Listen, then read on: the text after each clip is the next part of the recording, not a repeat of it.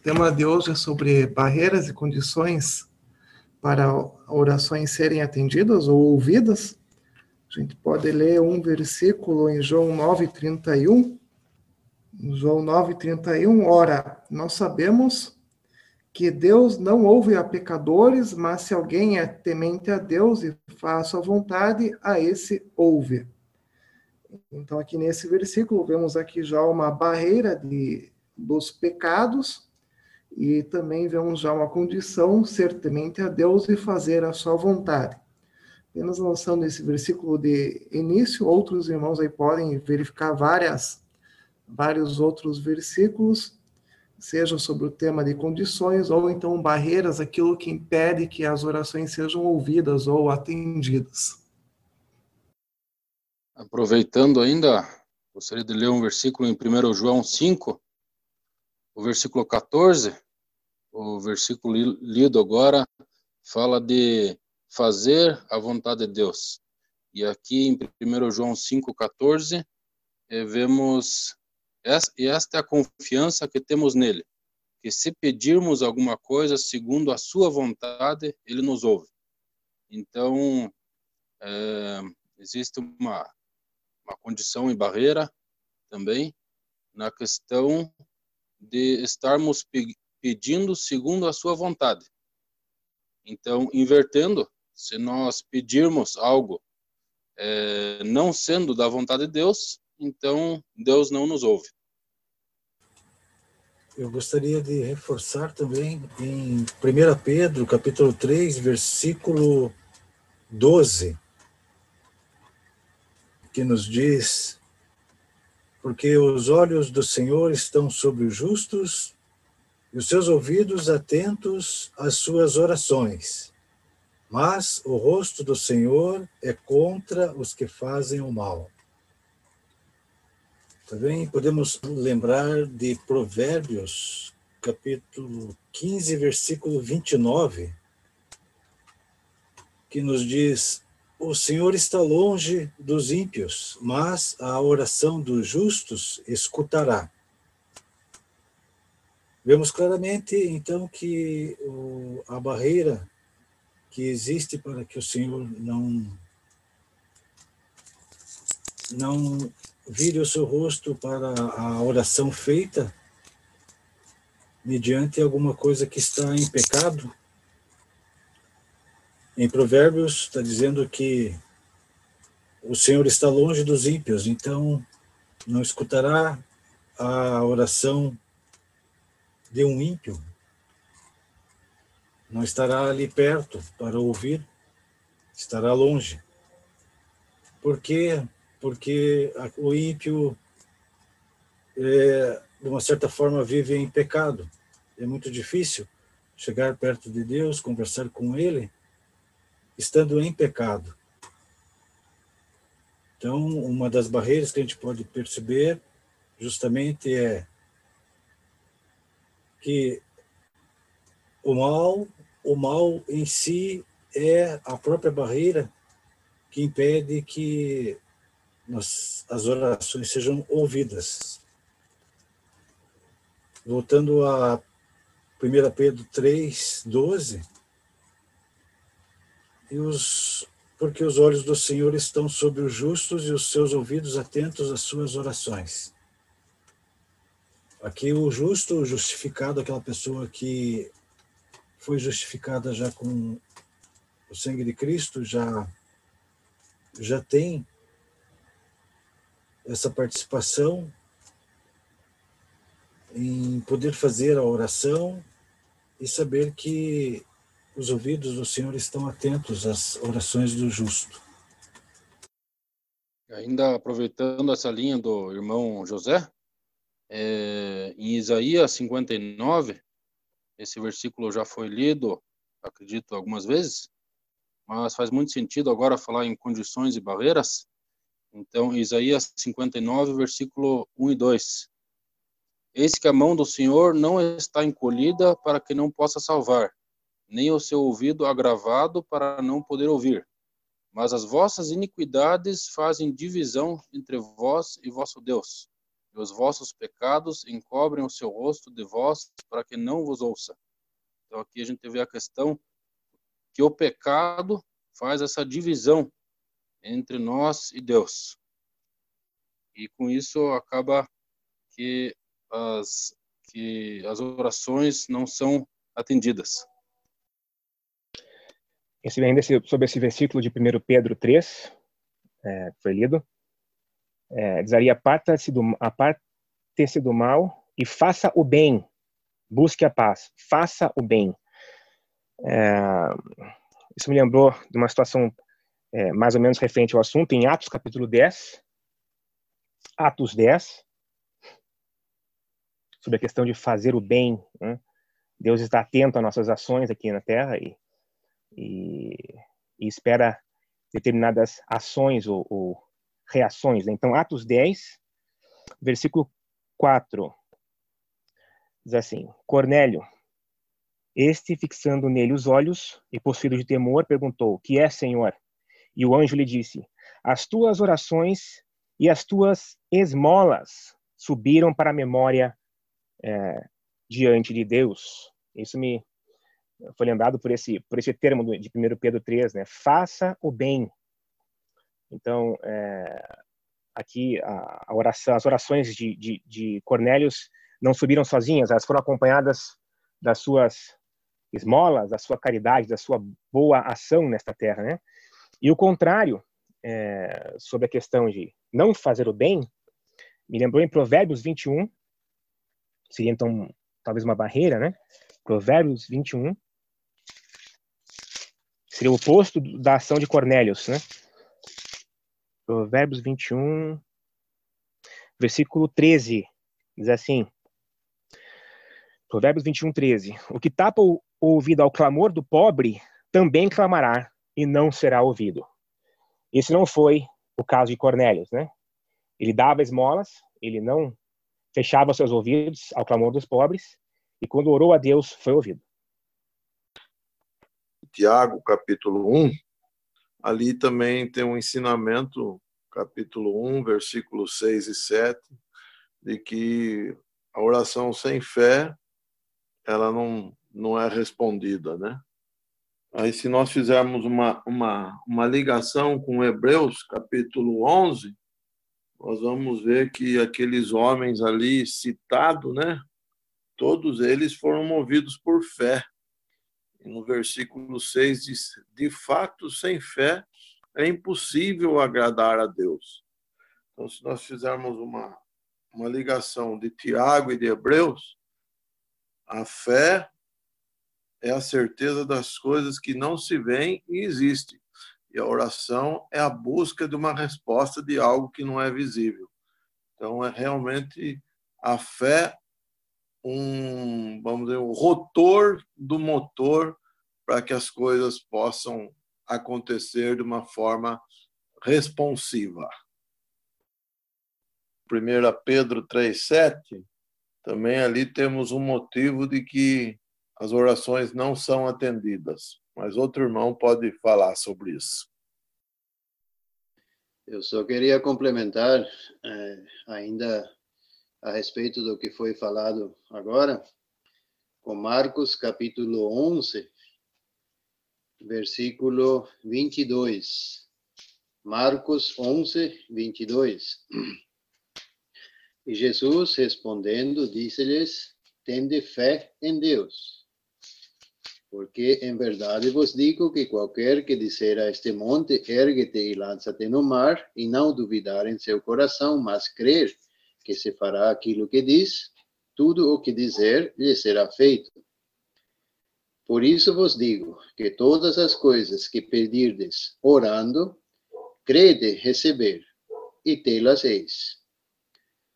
E quando estiverdes orando, perdoai, se tendes alguma coisa contra alguém, para que o vosso Pai que está nos céus vos perdoe as vossas ofensas. Vou fazer a leitura então do versículo mencionado pelo irmão Júlio, lá em 1 Pedro, capítulo 3, e versículo 7. Esse versículo aí está na área do relacionamento conjugal. E para nós casados, então, uma, uma exortação, aí uma advertência. Se nós não quisermos que as nossas orações sejam impedidas, nós, os homens casados, então nós precisamos levar bem a sério esse versículo. Então diz assim: Igualmente vós, maridos, coabitai com as com elas, as mulheres, com entendimento, dando honra à mulher como vaso mais fraco, como sendo vós os seus coerdeiros da graça da vida, para que não sejam impedidas as vossas orações. Em relação a este último versículo lido pelo irmão Reinaldo, seria bom uh, alguns irmãos lançar um pouco mais de luz sobre o versículo para nós termos um pouco mais de entendimento sobre a passagem? Essa, essa passagem aí do que foi referida em Marcos capítulo 11, já chego lá em já chego lá em 1 Pedro 3. Essa parte de Marcos 11 ela é bastante esclarecedora sobre um aspecto é o seguinte essa questão é do, do, de Marcos, capítulo 11. É, nós vemos aí o aspecto da, da fé, que é muito importante. Ter uma fé como um grão de, mostarda, né? Já algumas vezes nós fomos lembrados que esse fé, essa fé de um, de um grão de mostarda é uma, é uma semente viva, não, não, é, não, é, não é um grão de areia, por exemplo. Né? É um grão de mostarda muito pequenininho, mas ele é vivo, ele tem vida. Então essa fé, mesmo que seja pequena, mas ela, ela tendo vida, vida e sabendo que que Deus atende oração, isso é um assunto muito importante. Tende fé em Deus, no versículo 22. Marcos 11, 22. Tende fé em Deus. E além dessa fé que nós temos em Deus, essa fé ela remove montanhas. Se naturalmente estivermos com o nosso coração é, é, o nosso coração não está perdoando um irmão,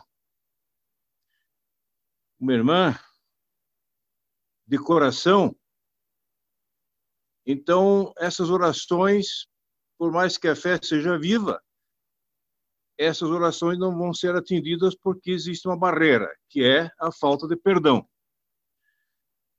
A falta de perdão não é assim, ah, vamos deixar para lá. Esse é, não é perdão. Isso é deixar para lá, isso é, é congelar o irmão. O perdão é assim como Deus nos perdoou. Aí sim, aí é o perdão. Voltando para a primeira carta de Pedro, nós temos aí capítulo 3, né? Primeira carta de Pedro, capítulo 3. Aí nós temos o seguinte: igualmente vós maridos coabitai com ela, com entendimento, dando honra, ou seja, atenção à mulher. Mulher não está em segundo plano, não está é, só por ser o vaso mais fraco, aí tanto mais deve ser honrado por ser o, o vaso mais fraco. Dando honra ou atenção à mulher como vaso mais fraco, ponto e vírgula, como sendo vós é, os seus coerdeiros, ou seja, sendo elas as vossas coerdeiras da graça da vida, A graça da vida é aquele o favor que a vida nos oferece, compartilhar com ela, para que não sejam impedidas as vossas orações. E aí também, novamente, entra a questão de falta de perdão também. Por vezes pode acontecer isso. Então, é bom lembrar desse texto aí, para que as orações possam ser atendidas. Eu gostaria de é, lembrar também da oração que o Senhor Jesus ensina aos seus discípulos em Mateus capítulo 6, versículo. Eu vou ler o 14, que também nos remete a, ao perdão. E diz assim: Porque se perdoardes aos homens as suas ofensas, também vosso Pai Celestial vos perdoará a vós. Então, coloca um pouco mais a questão de quando chegarmos em oração, lembrarmos de que o Senhor vai perdoar-nos, vai nos atender. Se nós também, aqueles que nos ofenderam, não tão somente os irmãos, mas as ofensas que cada um tem, que recebeu, e lembrar dessas ofensas e perdoar. O Senhor Jesus está nos dizendo que tem que perdoar, para que o Pai Celestial também nos perdoe, nos ouça. Talvez seja uma boa oportunidade de tocarmos um pouco mais no capítulo 3 de 1 Pedro, em relação a, a marido e mulher, que eu penso que para nós casados realmente é um ponto bastante importante para discernirmos.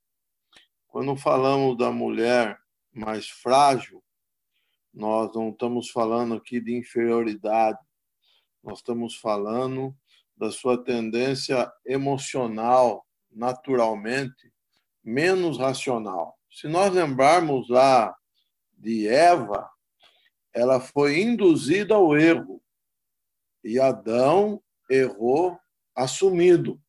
Então é importante vermos isso, irmão, nesse ponto aqui.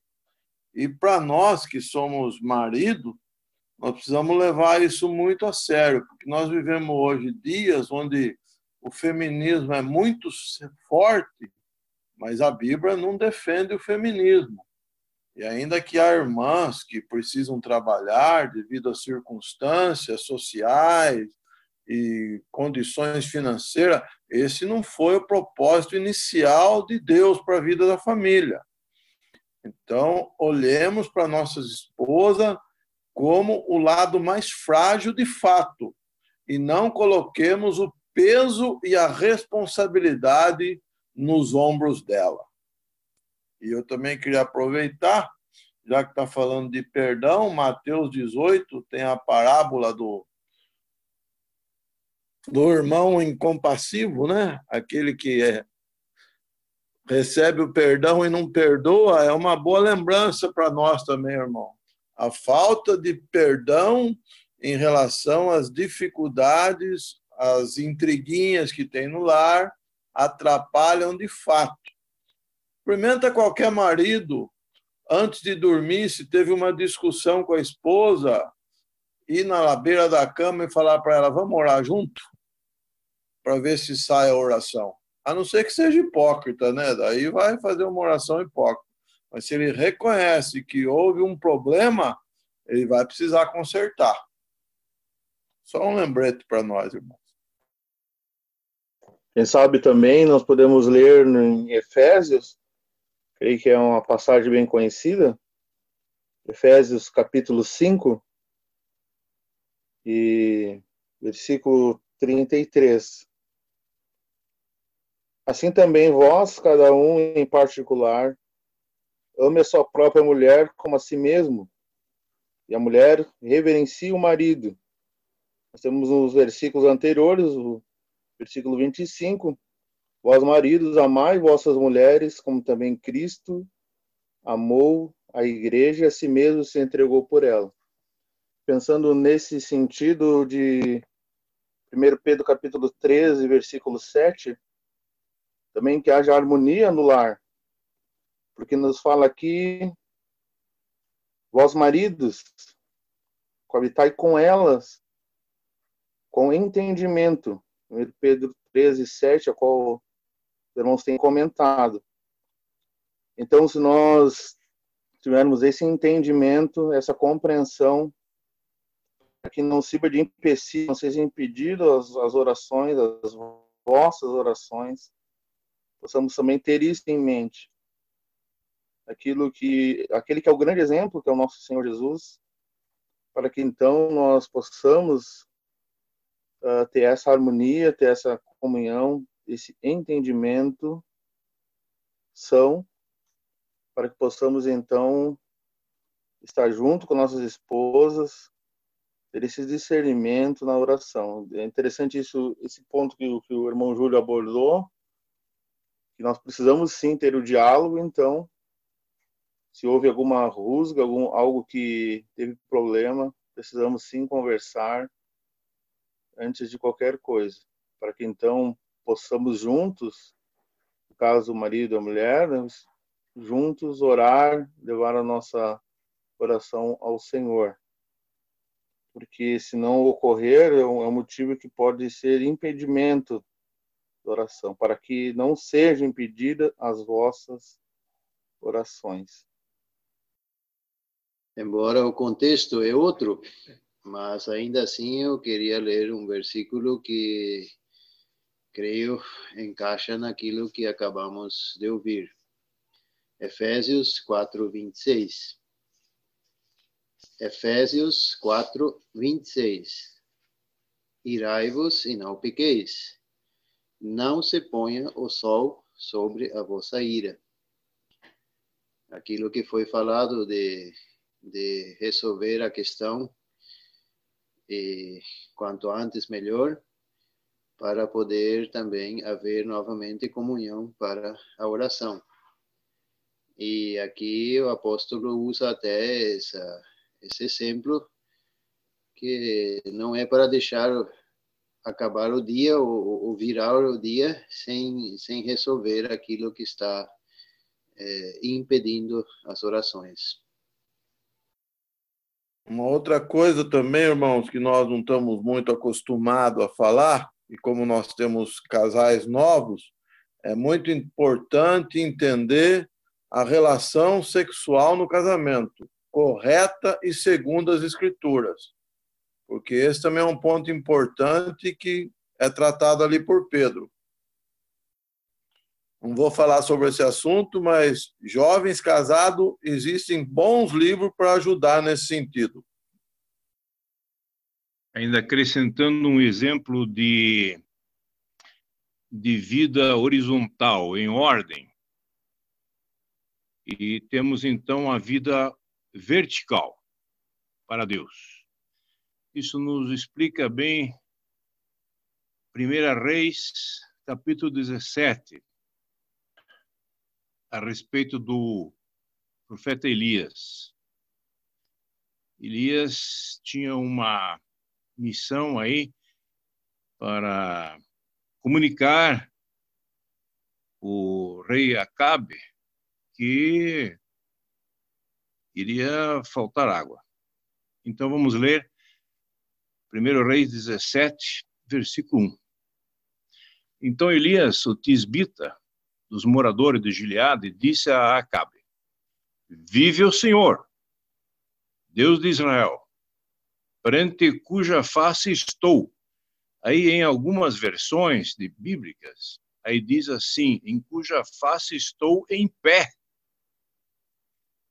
Que nestes anos nem orvalho, nem chuva haverá, senão segundo a minha palavra. E isso repete em capítulo 18 também, versículo 15.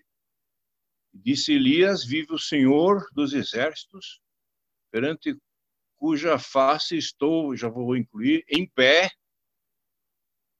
que deveras hoje me mostrarei a ele.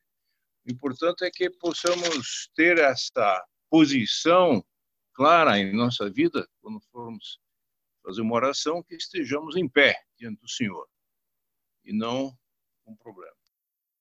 Só para não ficar dúvidas, o que, que seria estar em pé? Essa posição em pé, é, os sacerdotes também faziam perante Deus as orações em pé. O nosso sumo sacerdote, o Senhor Jesus Cristo, só ele pôde se assentar à destra de Deus como o grande sumo sacerdote, porque ele resolveu o problema. Então ele está sentado à destra de Deus. E este este Elias, profeta, ele estava na presença de Deus, em pé, frente a frente, não escondido, e tinha uma vida limpa diante de, de Deus. E o que ele falava era-lhe inspirado pelo Espírito Santo de Deus na, na, naquela situação. Talvez é, para tentar deixar um pouco mais claro, podemos, ou melhor, até devemos é, diferenciar é, difer é, diversos momentos de oração. Quando estamos em uma reunião, quando estamos oferecendo a, a, nossa adoração a Deus na reunião ou em outros momentos especiais. É, é um bom costume, embora não obrigatório, de que estejamos em pé. É um sinal, como já foi dito, de, de reverência, um sinal de respeito. Uh, mas não podemos uh, transformar isso em uma regra, uh, principalmente no que diz respeito às orações cotidianas, muitas vezes eh, necessárias em um momento de, de apuros. Por exemplo, alguém está dirigindo um carro está sentado, e nesse momento ele nem poderá fechar os olhos, porque nós estamos acostumados a fechar os olhos, juntar as mãos. Também é um bom costume. Contudo, também não tem necessariamente um, um, um fundamento bíblico para tal. Não estou dizendo que não devemos fazer. É um bom costume e sempre que possível devemos mantê-lo. Mas, voltando ao exemplo de alguém dirigindo o carro. Se ele largar o volante, juntar as mãos e fechar os olhos enquanto o carro está rodando, é, o resultado é, é, previsível. Se alguém está é, deitado na cama, não consegue dormir, ele normalmente fará alguma oração deitado mesmo a mulher na cozinha ou cuidando do nenê, amamentando o nenê, e, ou fazendo qualquer outra tarefa doméstica, é, ela pode muito bem orar em, na posição em que ela se encontra. Então, é, é, é devemos talvez é, sim é, distinguir as, as diferentes ocasiões, os diferentes momentos, sempre guardando reverência, mas também lembrando que Deus vê o coração. Ele vê se no coração há reverência, há temor. Que, por outro lado, também é, de nada serve ter uma postura é, como os fariseus, que ficavam em pé nas, nas, nas, nas praças, nas, nos lugares públicos, para é, orarem em público e serem vistos pelos homens. Isso, de fato, é, de nada lhes serviu e o Senhor condena eles é, duramente. E a, a reverência, o temor, é principalmente, especialmente no coração. E creio que também nesse sentido uh, podemos entender uh, o que o Elias disse, que de fato na, na versão em alemão, na Elberfeld, diz perante cuja face eu estou em pé. E isso de fato mostra um, uma atitude reverente, temente perante o Deus de Israel. E se nós temos isso, se o nosso interior é reverente, temente, eh, podemos complementar com alguma postura eh, diferenciada, porém não devemos transformar isso em uma regra.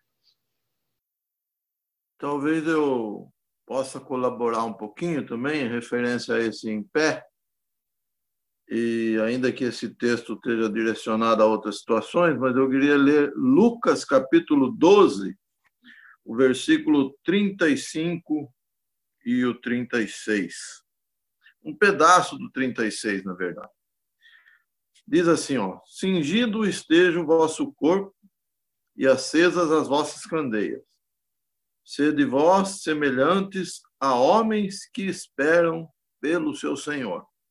Ah, para entender homens que esperam o seu Senhor, nós temos que ler o 37.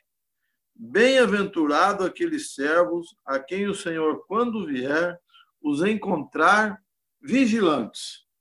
Então, eu penso que o estar em pé é uma correlação de quem está andando com a vida vigilante, esperando o Senhor, com a vida correta diante do Senhor. Eu só queria fazer essa, essa alusão em relação ao em pé, não fisicamente falando, mas colocando esse em pé como um caráter de vida, de alguém que está vigilante e quem está vigilante está esperando o Senhor. E quem está esperando o Senhor está arrumando a sua casa diariamente para que o Senhor não encontre ele de forma desordenada. Então é só isso que eu queria compartilhar. Ainda nesse sentido, é, vimos que a figura de estar em pé é estar vigilante, como o irmão Júlio falou, e também foi falado de ter uma vida limpa. Me lembrei também de 1 Timóteo 2, também já foi lido aqui nos estudos, mas está nessa mesma linha. 1 Timóteo 2, versículo 8. Quero, pois, que os homens orem em todo lugar, levantando mãos santas, sem ira nem contenda. Acredito que aqui também se refere a uma vida limpa. Talvez um pouco ainda é, seguindo esse conceito de vida limpa, estar vigilante, né? Vida limpa diante de Deus, não talvez diante dos homens, talvez uma coisa não seja a mesma coisa que outra, né? Talvez elas não sejam a mesma coisa muitas vezes. Então, essa questão de estar vigilante e vida limpa diante de Deus, isso, me, isso é, nos leva à palavra, porque como nós saberemos se estamos limpos diante de Deus? Deve haver um parâmetro que nos diga o que vem a ser isso, né? E, e também a palavra está também interposta é, nessa questão da oração. É, essa verdade está no, em Provérbios 28. Vocês ler esse versículo. Provérbios 28. Versículo 9. Diz assim. Provérbios 28, versículo 9. O que desvia os ouvidos de ouvir a lei, até a sua oração será abominável. Mais uma vez, o que desvia os seus ouvidos de ouvir a lei, até a sua oração será abominável. É, obviamente não se trata de pessoas que desconhecem a lei por, por alguma limitação ou não tiveram contato com ela, né? Aqui está o, o verbo desviar o que desvia uh, os seus ouvidos. Então há uma intenção, há, uma, há um ato racional é, é, em, em, não, em não ouvir a lei. Né? E isso talvez nos, nos, nos lembre das pessoas que rejeitam a palavra de Deus, rejeitam o Senhor Jesus Cristo, rejeitam o Evangelho, é, e talvez algum dia nas suas vidas é, se aventurem em fazer uma oração. Se de fato eles fizeram isso de forma consciente e, e desviaram seus ouvidos de ouvir a palavra, negaram a palavra, rejeitaram a palavra de Deus, sendo conscientes de, de tal ato, também serão rejeitados. Suas orações, diz aqui, são abomináveis, né? serão rejeitados por Deus. Então, estar limpo diante de Deus, é, estar vigilante, vigilante diante de Deus, sua vida ser santa diante de Deus, tudo isso é diante de Deus.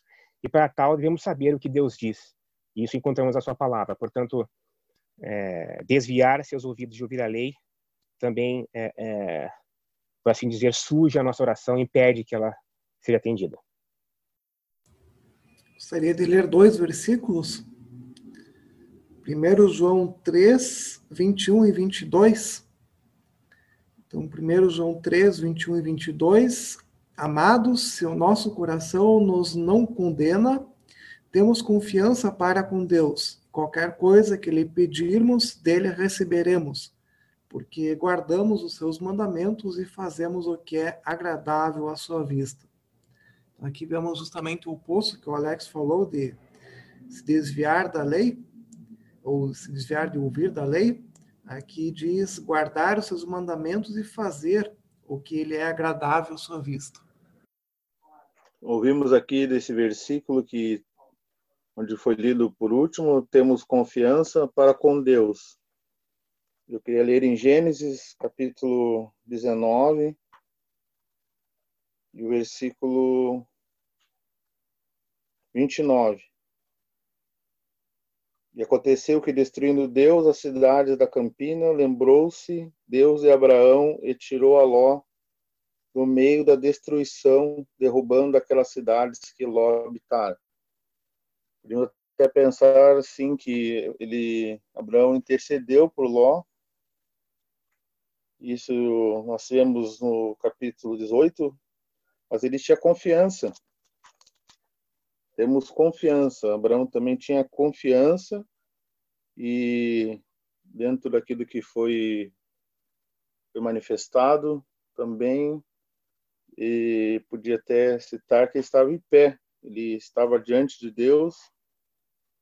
Nós temos no versículo 22 do capítulo 18, então viraram aqueles homens o rosto dali e foram-se para Sodoma, mas Abraão ficou ainda em pé diante da face do Senhor. Então ele tinha confiança, temos confiança, então ele começa a interceder, começa a falar com o Senhor, falar com Deus. Também podemos pensar que ele guarda os mandamentos e faz o que é agradável à sua vista. Então, nós temos onde foi lido, capítulo 19, e versículo 29, no meio do versículo, lembrou-se Deus de Abraão e tirou a Ló. Ainda dentro de todo esse contexto que nós temos ouvido e contemplado, sobre condições e barreiras para serem ouvidas nossas orações, eu gostaria de acrescentar um versículo também, já várias vezes citado e muito conhecido, Evangelho segundo João, capítulo 15, versículo 7. Evangelho segundo João, 15, versículo 7. Quando o Senhor Jesus diz: se vós estiverdes em mim e as minhas palavras estiverem em vós, pedireis tudo o que quiserdes e vos será feito. A condição para nossas orações serem, serem ouvidas é nós estarmos no Senhor e as palavras do Senhor estarem em nós. Do contrário, se nós não estivermos no Senhor e as palavras do Senhor não estiverem em nós, naturalmente estará posta a barreira de impedimento para atendimento das nossas orações. E talvez pensando o que significa nós estarmos no Senhor, eu me lembro da primeira carta de João, primeira epístola de João, capítulo 2, 1 João 2, o versículo 15. Não ameis o mundo, nem o que no mundo há. Se alguém ama o mundo, o amor do Pai não está nele. Porque tudo o que há no mundo, a concupiscência da carne, a concupiscência dos olhos e a soberba da vida, não é do Pai, mas do mundo. E o mundo passa em sua concupiscência, mas aquele que faz a vontade de Deus permanece para sempre. Quando nós olhamos estes três versículos, 1 João 2, 15, 16 e 17, está muito claro que o que é do mundo está ligado à nossa natureza carnal. A concupiscência da carne, a concupiscência dos olhos e a soberba da vida. Muitas vezes traduzido no eu tenho, eu quero e eu sou. Tudo isto é do mundo e tudo isto impede que nós manifestemos o amor do Pai. E nesse sentido, nós temos dois exemplos, também muito conhecidos na palavra, eu só gostaria de fazer uma referência. Um exemplo negativo e um exemplo positivo, em que o inimigo usou este artifício para tentar isso nós vemos em Gênesis com Eva e ela a partir da palavra. O que foi que Deus disse? Aumentando, acrescentando o que Deus havia dito, caiu no laço do inimigo e surgiu esta barreira naturalmente intransponível entre os homens e Deus e entre Deus e os homens.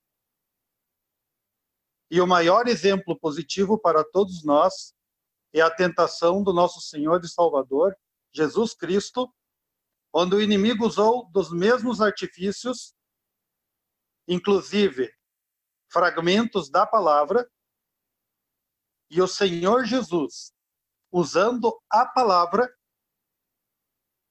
não caiu nos laços do inimigo. Por quê? Porque a palavra estava nele. Ele estava em seu Deus e Pai, e a palavra estava nele. Assim, nós devemos estar no nosso Senhor e Salvador e a sua palavra em nós. No Evangelho segundo João, capítulo 17, o versículo 17, o Senhor Jesus roga ao seu Deus e Pai: santifica-os na tua verdade. A tua palavra é a verdade. Nós sabemos que nós somos santos, que nós somos santificados pela obra redentora do nosso Senhor e Salvador no momento da nossa conversão. Mas nós devemos ter uma vida de santificação diariamente. E esta santificação somente é possível na verdade de Deus Pai. E esta verdade é a palavra de Deus. E nesse sentido também, ainda com relação à nossa posição diante de Deus, nós temos em 1 Coríntios 11, o versículo 3, que diz: Mas quero que saibais que Cristo é a cabeça de todo homem, e o homem é a cabeça da mulher, e Deus a cabeça de Cristo. Talvez aqui esteja ligado o fato da mulher como vaso fraco. Naturalmente, na instituição matrimonial, o homem é a cabeça da casa, é a cabeça da mulher. Mas isto não permite a ele que ele se engrandeça e se orgulhe para tratar o vaso mais fraco com desdém. Antes, ele deve dar toda a honra de vida à sua, como nós falamos, cara metade. Tudo isto no Senhor. Por quê? Porque Cristo é a cabeça de todo homem, é o nosso Senhor, o nosso Salvador, e se nós estivermos nele, e a palavra dele estiver em nós, tudo que nós pedirmos, nós seremos atendidos. Um, um, um impedimento para que a oração seja feita seria um impedimento para que uma mulher ore audivelmente, é, é, de maneira é, pública, né? é, num local onde exista um irmão em condições de orar. É, o texto já foi lido, né, alguns, alguns versículos do capítulo 2 da primeira carta de, de Paulo a Timóteo, e se nós formos analisar todo o capítulo, nós vamos ver que após essa recomendação do versículo 8, em que os varões, é, para que os varões orem em todo lugar, é, na sequência, né, nós temos orientações para as mulheres. E no versículo 11 é dito que a mulher deve aprender em silêncio, com toda submissão. E no versículo 12, que não é permitido a mulher que, que a mulher ensine nem exerça autoridade de homem, esteja, porém, em silêncio. Me parece que o capítulo 2 de 1 Timóteo ele se aplica não só às reuniões, mas em, em qualquer circunstância em que é, o homem, né, no versículo 8, deva fazer uma oração. Já no capítulo 14 da primeira carta de Paulo aos Coríntios, temos uma orientação mais específica sobre as reuniões da igreja, e ali nos é dito no versículo 34, né, é, conservem-se as mulheres caladas nas igrejas, porque não lhes é permitido falar. Então, é uma orientação muito clara, apesar de não ser é, aceita na, na, na maior parte né, da cristandade como um todo, mas é uma orientação bastante clara e, e, que se aplica também ao lar, né? no âmbito do lar, num casal onde há um casal cristão, né? é, a responsabilidade da oração pública ou da oração audível é do homem. É, isso não significa né, que a mulher seja deva ser considerada como inferior, obviamente, porque é bastante claro isso para todos.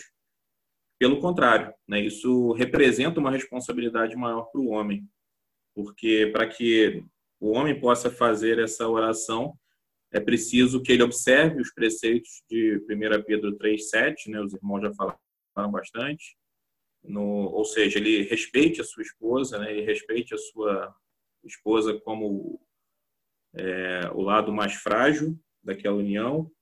É preciso que ele tenha as mãos santas, sem ira e sem animosidade, conforme descrito em 1 Timóteo 2,8, e ainda observe todas essas coisas que os irmãos têm colocado a respeito da santidade, a respeito da, da responsabilidade dele com Deus.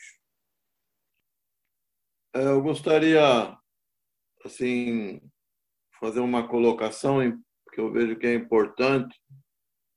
Quando o Vilmar falou, ele citou o mundo. Como nós temos bastante pessoas aqui que são mais novas na fé, pelo que eu não conheço todos os irmãos, eu imagino, né, que tem algumas pessoas. Ao que se refere a esse mundo, né, que o Vilmar citou, talvez seja bom a gente esclarecer isso. E uma outra coisa agora que o Maicon falou, que precisa ser bem esclarecida, na presença do marido.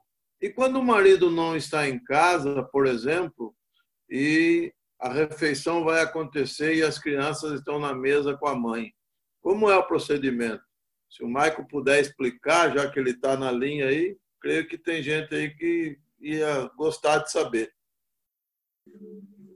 Bom, irmão, eu vou falar o entendimento que eu tenho sobre o assunto, mas creio que é um assunto bastante rico e abrangente para que vários irmãos possam também falar sobre isso. É, eu entendo que a responsabilidade da oração pública é do varão e se ele não está em casa, né, a mulher com, os, com as crianças, com os filhos pequenos, ela pode fazer a oração, né? É, respeitando o princípio né, de 1 Coríntios 11, sendo uma oração audível, uma oração pública, ela pode utilizar o véu. Agora, se ela tem, por exemplo, um filho que já é, é um salvo, né, tem, tem se declarado salvo, tem é, declarado que, que é um convertido ao Senhor Jesus, e inclusive participa da comunhão dos irmãos, eu creio também que esse filho pode e deve fazer essa oração. Talvez eh, vamos voltar ao versículo de 1 Pedro, capítulo 3, versículo 7. Ali diz: Vós, maridos, fala da mulher, como sendo vós os coerdeiros, para que não sejam impedidas as vossas orações. Está em plural não diz é, que as orações do marido sejam impedidas. Creio que com esse plural aqui, desse versículo 7, que está falando claramente a um casal, é, esse plural nos, nos faz entender que na intimidade do casal, estando os dois, tanto marido e mulher, podem e devem orar. E sim, também sempre observando é, aquela questão que o Maicon já aventou de 1 Coríntios 11 da, da cobertura. Os irmãos já falaram bastante sobre os versículos de 1 Pedro, 1 Timóteo, mas eu gostaria de salientar ainda um detalhe que associado a eles. 1 Coríntios 14, versículo 33, nós temos um conceito de Deus. Deus não é de confusão, e sim de paz. E 1 Coríntios 11, que o Vilmar também já citou, estamos no versículo 16. Se alguém quer ser contencioso, saiba que nós não temos tal costume, nem as igrejas de Deus. Então eu vejo que uma uma condição prática de empecilho às orações é justamente o estado de animosidade. Isso é a condição descrita lá no em Pedro do casal, que o marido desrespeitando a esposa não dá clima para eles estarem juntos e fazerem a oração deles. O homem que faz o ministério público não tem moral, não tem clima, não tem é, ascendência sobre aqueles que o ouvem se ele está em estado de briga. E também Tiago nos é dito sobre esse, sobre esse aspecto, no capítulo 4, fala das guerras e das contendas que há entre vós, e depois diz Viveis a lutar e a fazer guerras. Nada tendes porque não pedis. Então vemos que esse estado de animosidade, de contenda, de, de briga, de discussão, já em si é um empecilho para a oração, não dá nem ambiente, não dá nem clima para que isso se, se manifeste e porque nós não estamos em sintonia com Deus desse jeito. É um aspecto bem claro e bem saliente que se destaca nesses versículos todos ali. É, o próximo versículo ali de Tiago, né? 4, 3, é, vem talvez de encontro também ao que foi dito sobre a concupiscência, né? Que seria um desejo, né? Um, um, uma cobiça, um desejo desenfreado, né? Então, Tiago 4,3, pedis, pedis e não recebeis porque pedis mal, para esbanjardes em vossos prazeres. É, também aí, talvez, um pouco de encontro a essa questão lá da carnalidade é, que foi colocada pelo irmão Vilmar, né? Que nós temos que nos ocupar com isso e procurar, talvez, mitigar ou suavizar essa influência em nossa vida, né? Buscar o, o espírito. Aqui fala sobre pedir mal. E não fala aqui o impedimento não seria uma uma condição do pedinte, é alguma alguma questão que ele está fazendo ou, deixando de fazer, mas mas é, é a razão da oração, a razão do pedido para esbanjar em vossos prazeres. Fica claro que não é um pedido espiritual, é, temperado, né, e, e, preocupado ou temente a Deus. Aqui claramente é, é, é, uma cobiça, é um desejo desenfreado. Então fica talvez um, um, um bom exercício, uma boa preocupação, né, antes de pedirmos a Deus, refletirmos, né, em nós mesmos aí, uh, fazermos uma autoanálise e perguntar se, de fato, por que eu estou pedindo o que eu estou pedindo? Para que que é? Qual é a razão disso, né?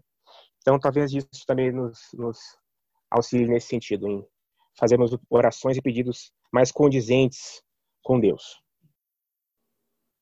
Em Judas, em Judas, no versículo 20, Judas só tem um capítulo mesmo, mas no versículo 20, aí temos uma expressão muito importante. Mas vós, amados, edificando-vos a vós mesmos sobre a vossa santíssima fé, a edificação vem pela palavra e também pelo exercício da fé. Agora vem vírgula. Orando no Espírito Santo. Essa é a questão fundamental. É o que denominamos de orar em nome de Jesus, né? É quando oramos no Espírito Santo. Aí essas orações vão ser atendidas porque elas provêm de Deus e voltam para Deus. E antes que esse é um pensamento, outro pensamento é o seguinte: é, antes que termine o, o, o tempo, queria queria dar um consolo para aqueles que às vezes estão orando há muito tempo e não estão vendo a, o atendimento de, de oração.